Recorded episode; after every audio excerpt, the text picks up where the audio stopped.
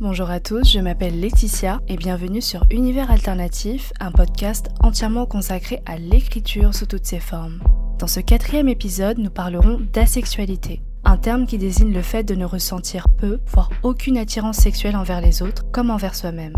Nous en discuterons en compagnie de Coralie, une autrice de fanfiction asexuelle qui écrit sur les univers de Sherlock, d'Hannibal ou encore de l'animé Yuri on Ice. Nous aborderons donc ensemble la place de l'asexualité dans le monde de la fanfiction comme dans celui du livre. Nous en parlerons plus spécifiquement dans le cadre des écrits de romance où le sexe est bien souvent une étape incontournable de l'histoire. À titre informatif, vous pourrez trouver toutes les références mentionnées au cours de la discussion dans la barre de description. Je vous laisse à présent à ce quatrième épisode. Très bonne écoute à tous.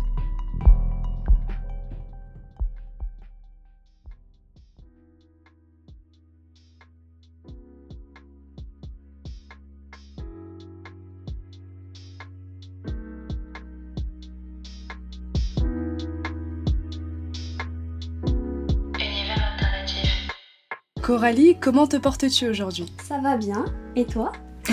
ça va très bien, ça va très bien. Je suis d'attaque. Parfait.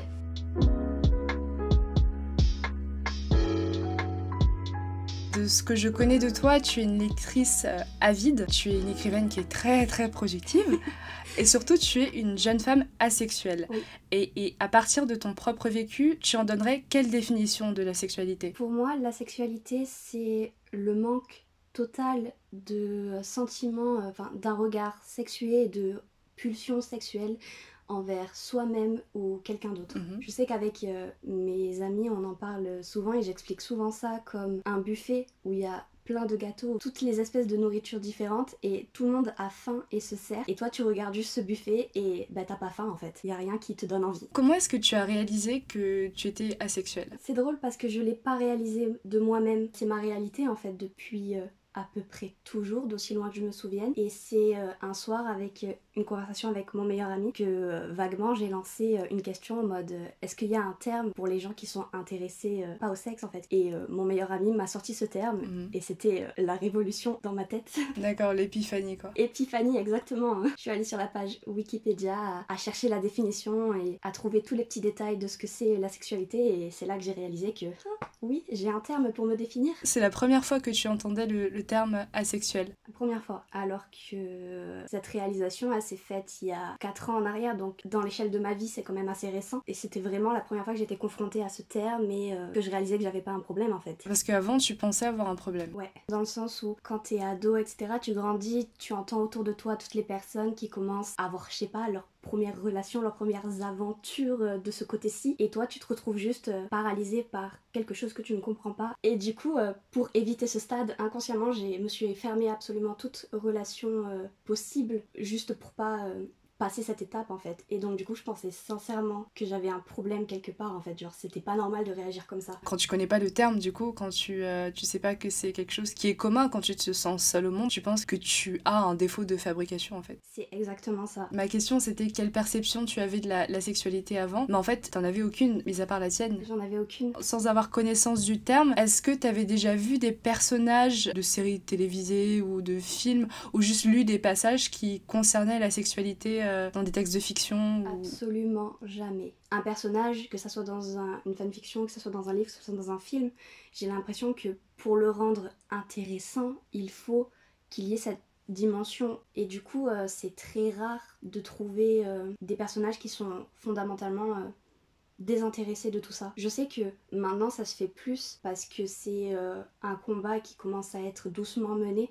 Mais quand j'ai grandi, en tout cas, c'était pas du tout le cas et euh, de mémoire, je n'ai aucun souvenir d'avoir pu croiser une quelconque représentation euh, asexuelle euh, dans une œuvre de fiction. Est-ce que tu l'as dit à beaucoup de personnes que tu étais asexuelle? Est-ce que t'éprouves le besoin déjà de, le- de le dire? Non, toutes les personnes qui sont au courant sont des personnes qui sont dans mon cercle proche. C'est pas quelque chose que j'ai besoin d'exprimer euh, forcément.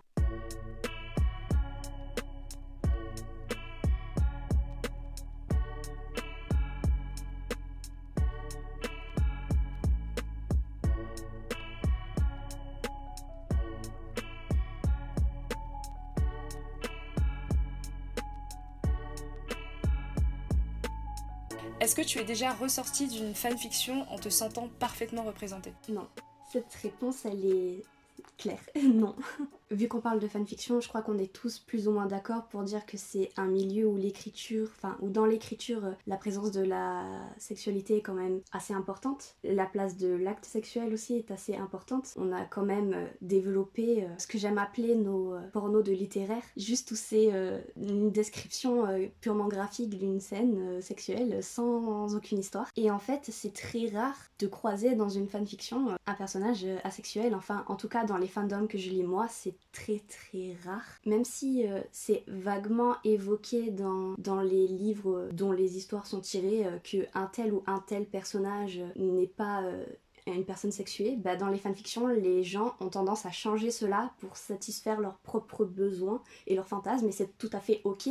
Mais du coup, non, je ne suis jamais sortie d'une fanfiction en me sentant parfaitement représentée. Mais même les fanfictions qui touchent des personnages asexuels? Déjà, il faut trouver des personnages euh, asexuels. C'est très compliqué. La romance, c'est vraiment euh, un point phare de la construction d'une histoire. Mhm. Mais moi, euh, toutes mes histoires sont basées sur le développement d'une romance avec un, plot, en fait. Sauf que du coup, ben, les gens intègrent nécessairement cette étape de relation sexuelle dans une relation, dans la construction d'une relation. C'est très rare de trouver euh, des personnages euh, asexuels. Comme je te disais, quand euh, on en trouve, la fanfiction corrige ce, entre guillemets encore, défaut. Est-ce qu'il y a des stéréotypes qui, qui reviennent souvent? Oui, oui. je vais prendre l'exemple du film, du dernier film Terminator qui est sorti. J'ai vu aucun Terminator, mais mon meilleur ami m'en a parlé en disant que bah du coup le robot était un personnage asexuel. Donc en fait, dans l'histoire du cinéma américain, vous êtes en train de me vendre un robot comme représentation en fait. Ouais. Compenser quelque part.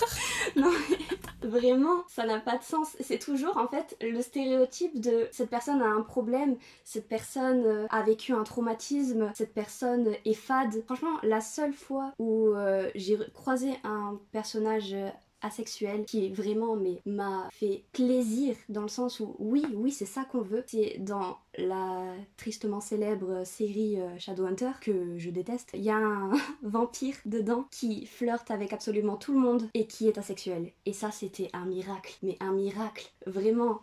Pourquoi est-ce que t'aimes pas Shadowhunter? Euh, parce que j'ai lu les livres à la base et que la série est très mal faite je, je trouve à mon sens. Le fait qu'un robot soit euh, asexuel est-ce que tu penses que c'était anodin dans Terminator? Est-ce que tu penses qu'il y aurait un, lien qui peut être fait entre euh, le fait qu'on vous considère comme des robots, du coup, des choses un peu euh, défectueuses, plutôt que des humains? Franchement, ça m'étonnerait pas en fait.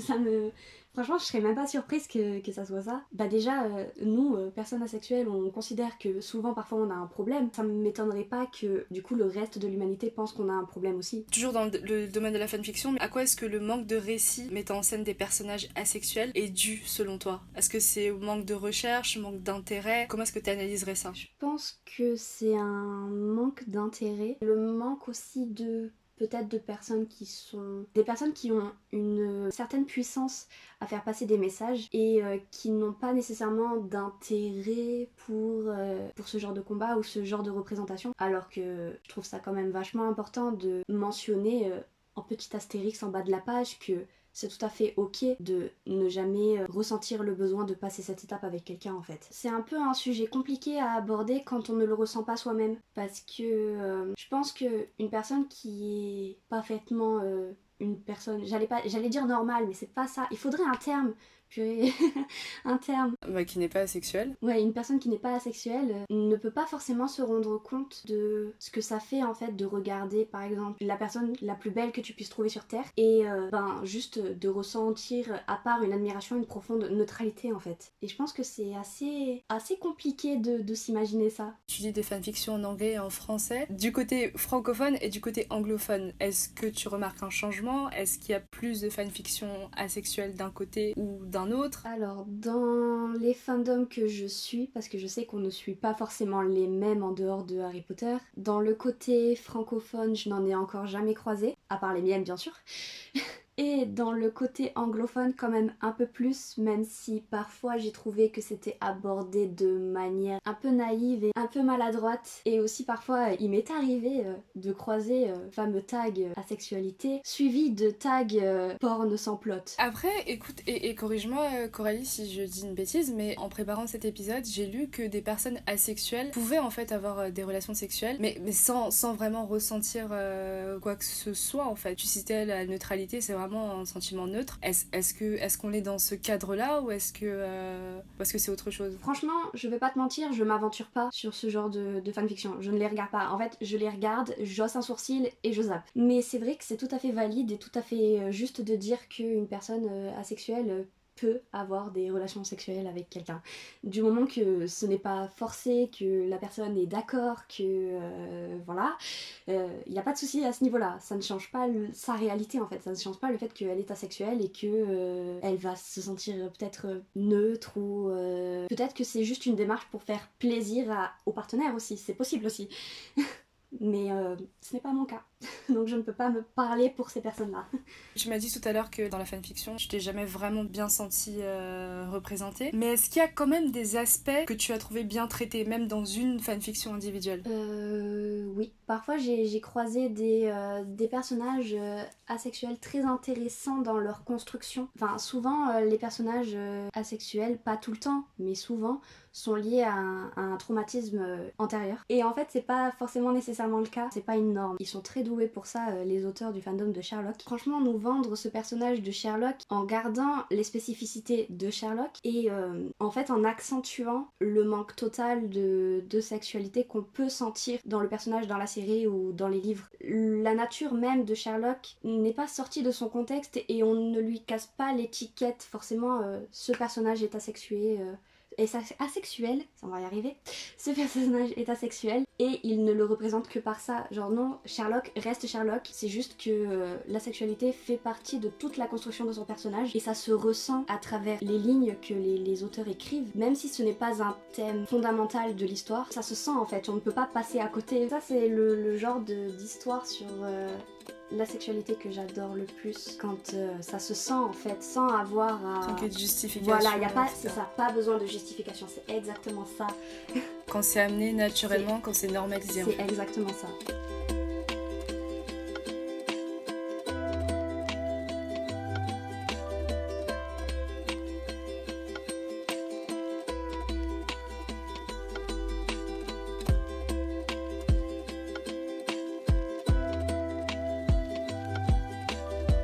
est-ce qu'il y a une représentation plus juste de la sexualité Dans les romans ou dans les fanfictions? Dans les fanfictions, sans aucune hésitation. Est-ce que c'est une bonne ou une mauvaise chose? Parce que tout à l'heure, tu as dit que dans les fanfictions, c'était assez moindre. Je sais, je sais, c'est assez moindre, mais c'est quand même plus que ce qu'on peut avoir euh, dans les romans. Et mon cercle de lecture est quand même assez varié, de new adult à young adult. J'ai croisé vraiment très peu de personnages euh, asexuels dans des livres, peu importe que ce soit des livres où les personnages sont hétéro Mais je sais qu'il existe euh, un livre que je dois lire depuis euh, longtemps, mais c'est un livre qui me fait très peur. Vraiment, le thème central, c'est euh, la sexualité. C'est un livre en anglais qui n'est pas traduit en français, je pense encore, qui s'appelle Loveless de Alice Osman. Pourquoi est-ce que tu as peur de le lire? J'ai peur de me prendre une claque dans la tête, en fait. Ah, ok. Parce que je pensais que tu avais peur d'être d'être déçu. Non, j'ai peur de l'impact que ce livre aura sur moi, de toutes les choses que j'ai pas encore réalisées sur moi-même, tu vois. J'ai aussi peur bien sûr, que ce, livre soit euh,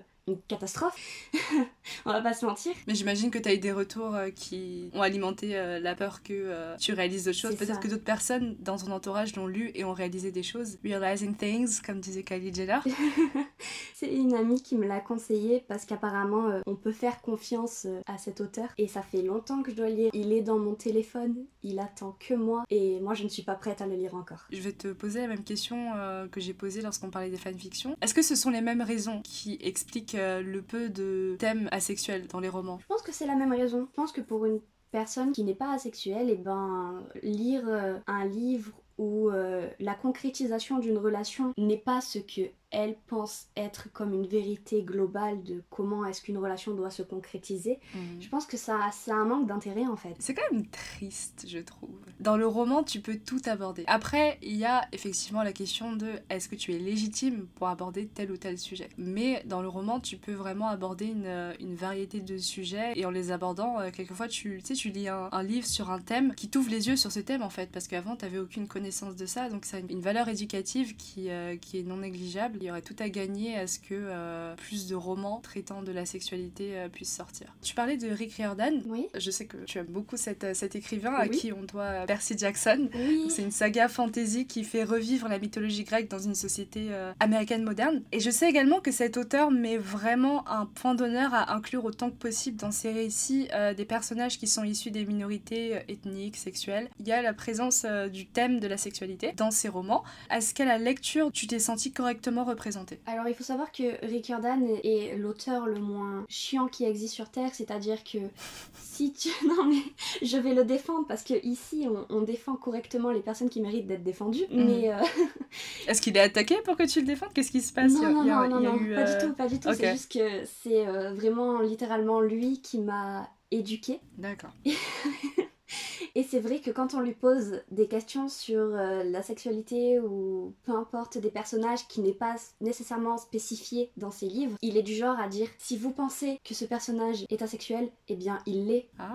Il est pour vous, je vous l'offre. Je prends par exemple le personnage de Magnus Chase, le héros euh, d'une de ses euh, séries. Et ce personnage, ce- y a dans des pages, je le sentais vraiment très asexuel. De mon point de vue, de moi, de moi, de personne asexuelle, je lisais certains passages et j'étais mais oui. Ça faisait écho en toi. Ça faisait écho vraiment quelque part en moi. Et je me rappelle quand il faisait des questions-réponses sur Twitter, il y a quelqu'un qui lui a posé la question. Eric était vraiment en mode euh, si vous voulez que mes personnages soient asexuels ou si. Il n'y a pas de souci, vraiment. C'est la personne la moins chiante au monde sur euh, les personnages qu'il écrit en fait. Il écrit, il nous les donne et on en fait ce qu'on veut. Mhm. Par rapport à qui? J'ai l'impression que tu, tu fais une comparaison dans ta tête. Est-ce que tu veux aborder ce sujet maintenant?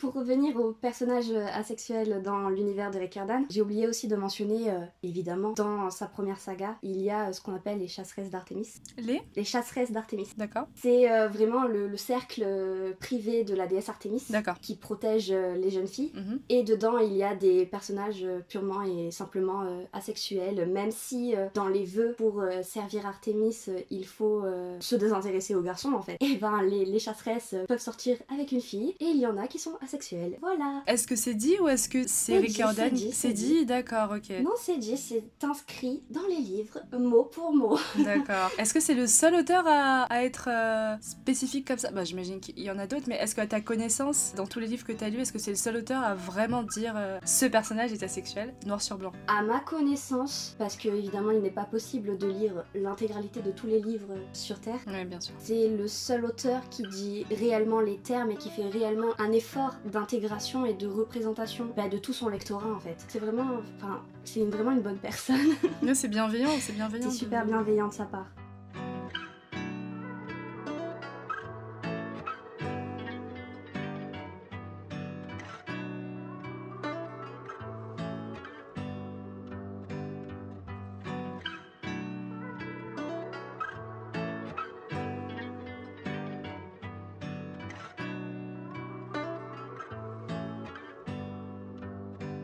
Toi, t'es une grande consommatrice de fanfiction et en particulier euh, celle de l'univers euh, Hannibal et Sherlock. Oui. Comme chacun sait et comme on, comme on l'a dit tout à l'heure, dans les fanfictions, surtout euh, les fanfictions qui traitent euh, d'histoires d'amour, ce qui est un très très grand pourcentage dans, dans le monde de la fanfiction, euh, les scènes de sexe sont quelquefois inévitables en fait. Et toi, tu portes quel regard sur elles? C'est une question compliquée parce que si on parle de, du fandom de Hannibal, Mhm. du coup je lis sur Hannibal et Will évidemment, je prends cette étape comme une espèce de consécration. Hannibal a réussi à manipuler Will et à l'amener là où il veut être. D'accord. Vu que je ne lis pas forcément des fanfictions très saines, même pas du tout.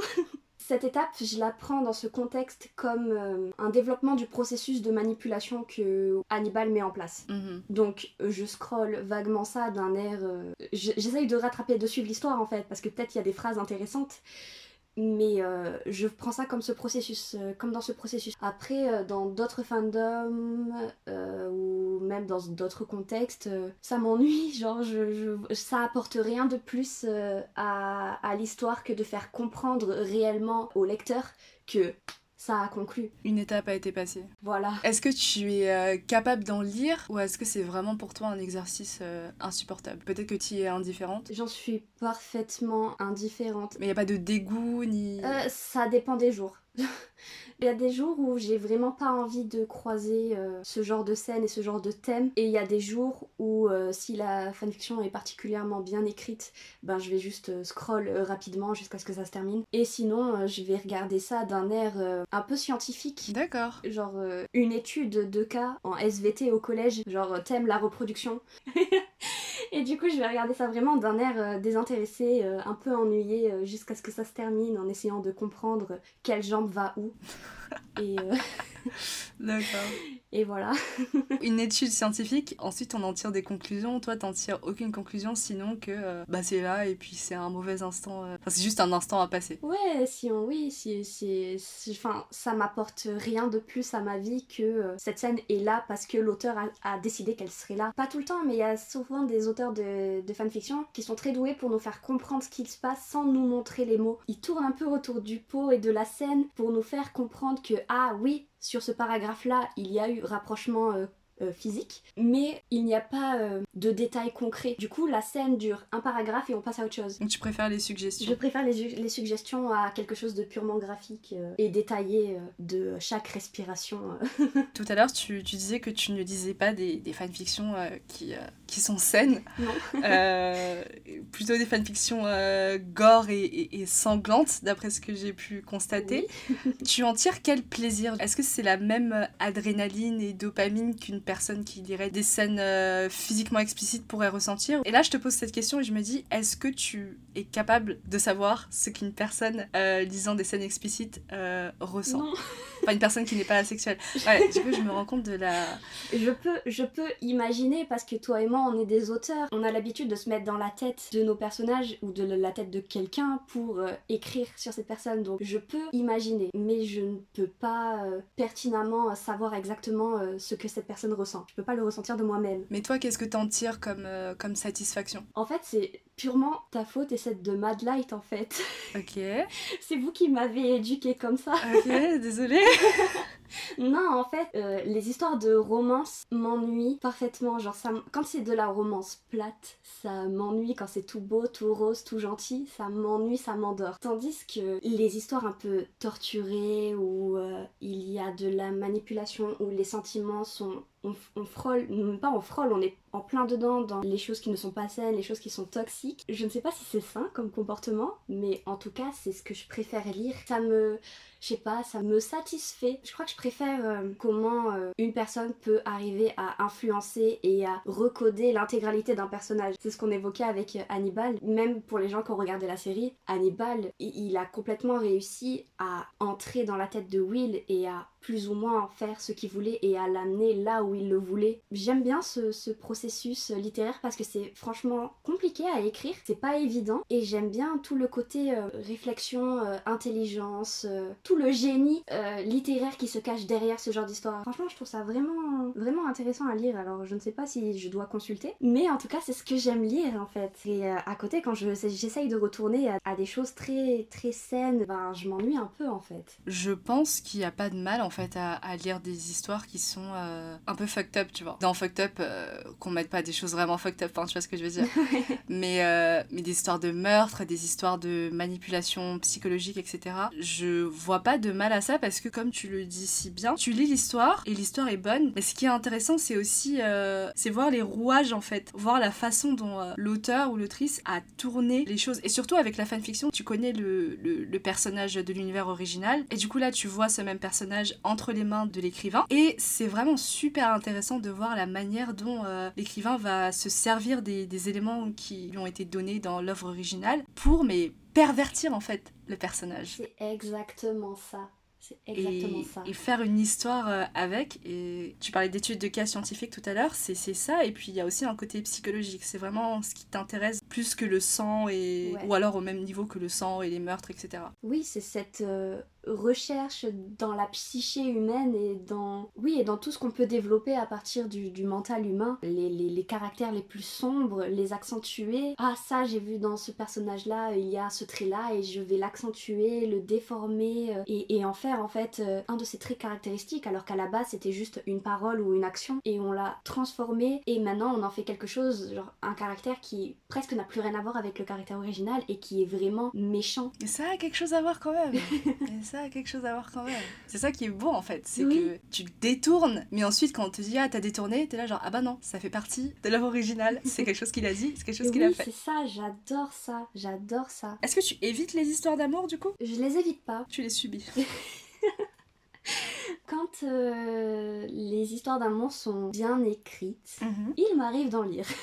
Mais euh, c'est pas ce que je recherche le... principalement dans une fanfiction. Après, si c'est tout ce qu'on a parlé, toute cette manipulation se déroule dans un cadre romantique, c'est encore meilleur, tu vois. Oh, pourquoi c'est meilleur? Parce que, euh, pour en revenir euh, à Hannibal et Will, si Hannibal, dans son processus, arrive à rendre Will dépendant de lui et de sa personne, et que du coup ça prend des caractères romantiques qui ne sont pas du tout ça, un peu un syndrome de Stockholm, tu vois, D'accord. ben ça c'est la cerise sur le gâteau. Est-ce que c'est comme ça que tu vois l'amour? Non, c'est absolument pas comme ça que je vois l'amour, et heureusement. Moi, l'amour, je vois ça comme un échange entre euh, deux personnes. En fait, j'ai une idée pas concrète, mais euh, en fait, c'est tout ce que tu vis avec une personne dont tu es euh, amoureux ou amoureuse, sauf que tu enlèves le sexe. C'est ça, c'est exactement pareil, sauf que tu enlèves le sexe, donc ça passe par la communication, la confiance, la fidélité, et tous ces trucs un peu bateaux, tu sais, qu'on entend dans les films de Noël, tu vois. Non, c'est pas bateau. C'est vraiment bah, de la confiance, un soutien, vraiment, et c'est juste que la case sexe, on la barre en fait. L'amour des fanfictions et l'amour euh, tel que tu le perçois, il y a un fossé entre les deux. Il y a un réel fossé parce que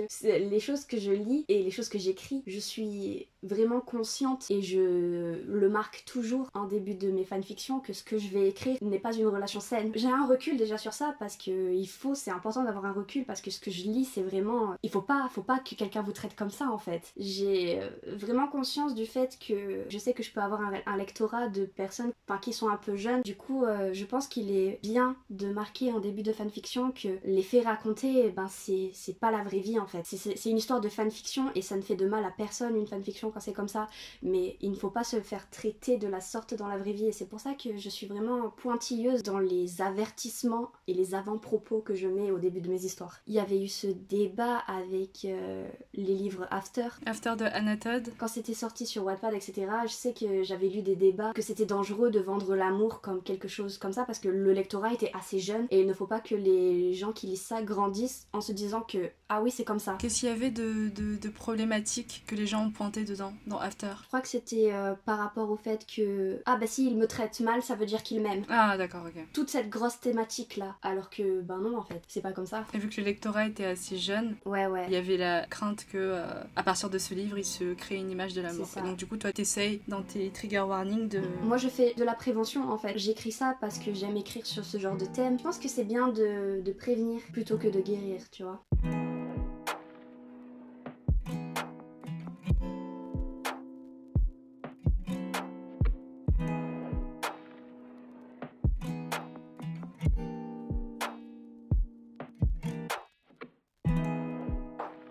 La passerelle est parfaite parce que j'allais justement euh, parler de, de tes écrits, de ton côté écrivaine. Tu écris sur fanfiction.net sur une grande variété d'univers comme euh, l'animé Yuri on Ice ou la web-série The Untamed ou la saga Harry Potter. Tu parlais de- des séries euh, Sherlock et Hannibal, tu écris également dessus. Je vais poser une question à laquelle en fait tu as répondu déjà en début de podcast, mais peut-être que tu auras plus de choses à, à ajouter. Est-ce que tu écris le contenu asexuel que tu aurais aimé lire? Oui, absolument. Ma première fanfiction que j'ai réellement amenée jusqu'à la fin, c'est euh, ma fanfiction euh, sur euh, Yuri on Ice et qui traite. je l'ai écrite à la période où du coup j'avais toutes ces révélations sur moi-même et à la suite de ça j'ai eu une longue conversation avec une amie Twitter qui est aussi asexuelle et je lui ai posé vraiment plein de questions sur le sujet etc et c'était à cette époque aussi que avec mon meilleur ami on avait regardé Yuri on nice. Et du coup, euh, ça a bourdonné un peu euh, dans ma tête et il fallait que j'en fasse quelque chose. Et en fait, cette fanfiction, j'ai un peu un côté. Enfin, c'est. Je ne peux pas fondamentalement la détester parce qu'elle m'a beaucoup aidé euh, dans une période de ma vie, mais j'ai un, un peu du mal à la regarder maintenant parce que je l'ai écrite en 2016, elle a été, elle a été publiée en 2017, je crois, quelque chose comme ça. Et en fait, mon style d'écriture a totalement évolué et changé. Ah, donc c'est juste sur la forme que tu. Ouais, c'est sur la forme, mais les thèmes évoqués, les crises d'angoisse liées à ce sujet, euh, vraiment c'est des thèmes que j'avais besoin d'exprimer euh, à l'époque et que j'ai toujours besoin d'exprimer d'ailleurs. J'avais été vachement touchée du retour des lecteurs. Je l'ai publié parce que j'avais envie de la publier, mais c'était une thérapie gratuite pour moi et du coup un peu pour les autres aussi. Après ça, j'ai continué à écrire. J'avais pas nécessairement euh, le besoin d'intégrer des personnages asexuels à mes, à mes histoires. Et en fait, plus ça va, plus je grandis. Les personnages qu'on me présente dans des univers que je découvre, j'ai tendance à les catégoriser comme asexuels et donc du coup dans mes écrits j'ai tendance à les rendre asexuels. Je fais ça presque automatiquement de plus en plus. Franchement je crois qu'un bon 60% euh, des personnages sur lesquels j'ai écrit euh, à un moment donné euh, ça se sent que c'est des personnages asexuels. Mais c'est intéressant parce que tu dis que les univers que tu découvres, les personnages que tu aimes, tu les considères comme asexuels automatiquement. Est-ce que c'est un choix de ta part ou est-ce que tu décèles des caractéristiques asexuelles chez eux? Franchement, parfois je vais lire quelque chose et je vais lire une phrase et cette phrase, même si c'était pas nécessairement euh, la volonté de l'auteur, cette phrase elle va faire écho en moi et je vais juste être ok, toi tu es l'élu, tu es asexuel à partir de maintenant. et c'est faux, la plupart du temps, la majoritairement du temps c'est faux. Je découvre que ben non en fait, c'est pas grave, ça m'apporte du confort. Tu sais comment un peu euh, nos cerveaux réfléchissent en tant qu'autrice, on a toujours des idées tout le temps partout, même si je n'écris jamais sur euh, des personnes ou des histoires que j'ai en tête, juste le fait d'y réfléchir, ça m'apporte vachement de confort en fait au, quotidien. Et en fait, ça fait vachement de bien de se donner en fait, de se, de s'offrir à soi-même de la représentation. Est-ce que tu as de la facilité à prendre du recul sur euh, ta propre euh, asexualité pour euh, écrire aisément dessus ou, est-ce que c'est encore un peu difficile? Tous mes écrits, ils ont une de vrai. Tu l'as dit dans ton premier podcast, des émotions, des situations, etc. etc. Sauf que c'est noyé parmi tellement d'autres éléments que du coup le lecteur ne s'en rend pas compte, mais moi je m'en rends compte. Donc oui, je prends du recul par rapport à moi quand j'écris sur un personnage asexuel parce que ce n'est pas sur moi que j'écris, mais il y a quand même 80% de vérité sur, euh, sur les émotions que je vais écrire et sur euh, la construction de mon personnage en fait. Je sais pas si c'est une question bête, mais j'ai un peu envie de dire qu'est-ce qui t'aide à être euh, plus asexuel? Qu'est-ce qui t'aide à être en phase avec toi? Sans savoir que j'étais asexuelle. Je suis très radicale comme personne et j'étais partie dans une optique de plutôt que de vivre ça, je préfère vivre ma vie toute seule en fait. Et vraiment j'étais bah c'est pas grave en fait, c'est pas grave. Je, préfère vivre ma vie seule plutôt que de passer par cette case, euh, cette étape dans ma vie. Et quand j'ai réalisé que eh ben c'était pas un problème qui venait de moi et qu'il y avait plein d'autres personnes dans ce cas et qu'il y avait même des personnes qui étaient bah, en couple avec des, des personnes qui n'étaient pas asexuelles mais qui vivaient quand même très bien, genre qui était heureux parce que l'autre personne, eh ben, euh, elle n'en a pas besoin en fait. C'est une étape qu'elle peut barrer elle aussi parce que elle ne pense pas ça comme euh, euh, une étape importante d'une relation saine entre deux personnes. Et ben j'étais en mode ah peut-être que je vais pas finir ma vie seule en fait. Tout ce cheminement et cette réalisation que c'est pas grave en fait qui m'aide à être moins agressive et sur la défensive par rapport euh, à la personne que j'étais avant cette grande épiphanie. Bah, après je suis un peu romantique sur les bords. J'aime bien croire que il y a une personne qui nous est destinée et que bah, si cette s'il y a une personne dans le monde qui m'est destinée, eh ben elle ne pourra pas me faire du mal ni me repousser en fait. C'est un peu, un peu naïf, mais euh, c'est ce qui m'a aidé à faire la paix avec moi-même, même si j'avais, je savais que euh, c'est pas grave, tu vois. Mais c'est ce qui m'a aidé à faire la paix avec moi-même. Tu parlais des, retours tout à l'heure. Est-ce que tu as déjà reçu euh, des commentaires de personnes qui se sont senties représentées en lisant tes textes? Oui, j'ai reçu des en message privé souvent des euh, personnes qui me remercient pour, euh, bah, pour la représentation euh, et tout, que ça leur avait fait du bien, que ça avait soulagé un poids qu'ils n'avaient pas conscience d'avoir. Et c'est vraiment touchant, je suis vraiment touchée de me rendre compte que les mots ont une portée en fait. Vraiment, je me sens un peu comme un peu leur maman. Enfin, j'ai envie de tous les serrer dans mes bras quand je reçois des, des DM de la sorte. Ça va aller, j'ai envie de les rassurer, de leur dire que ça va aller en fait.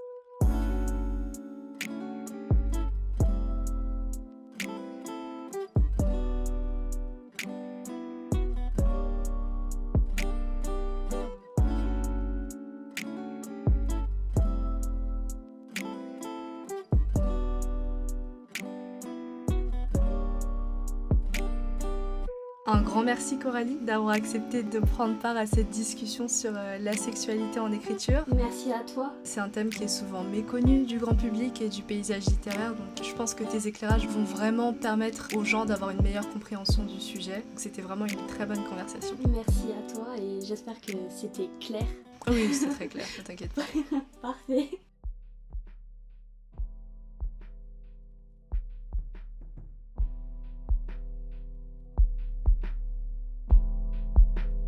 Et je vais te laisser avoir le, le mot de la fin. Par ça, j'entends euh, un seul mot qui peut ou non avoir un lien avec ce dont on a parlé dans cet épisode. À toi l'honneur. Hannibal.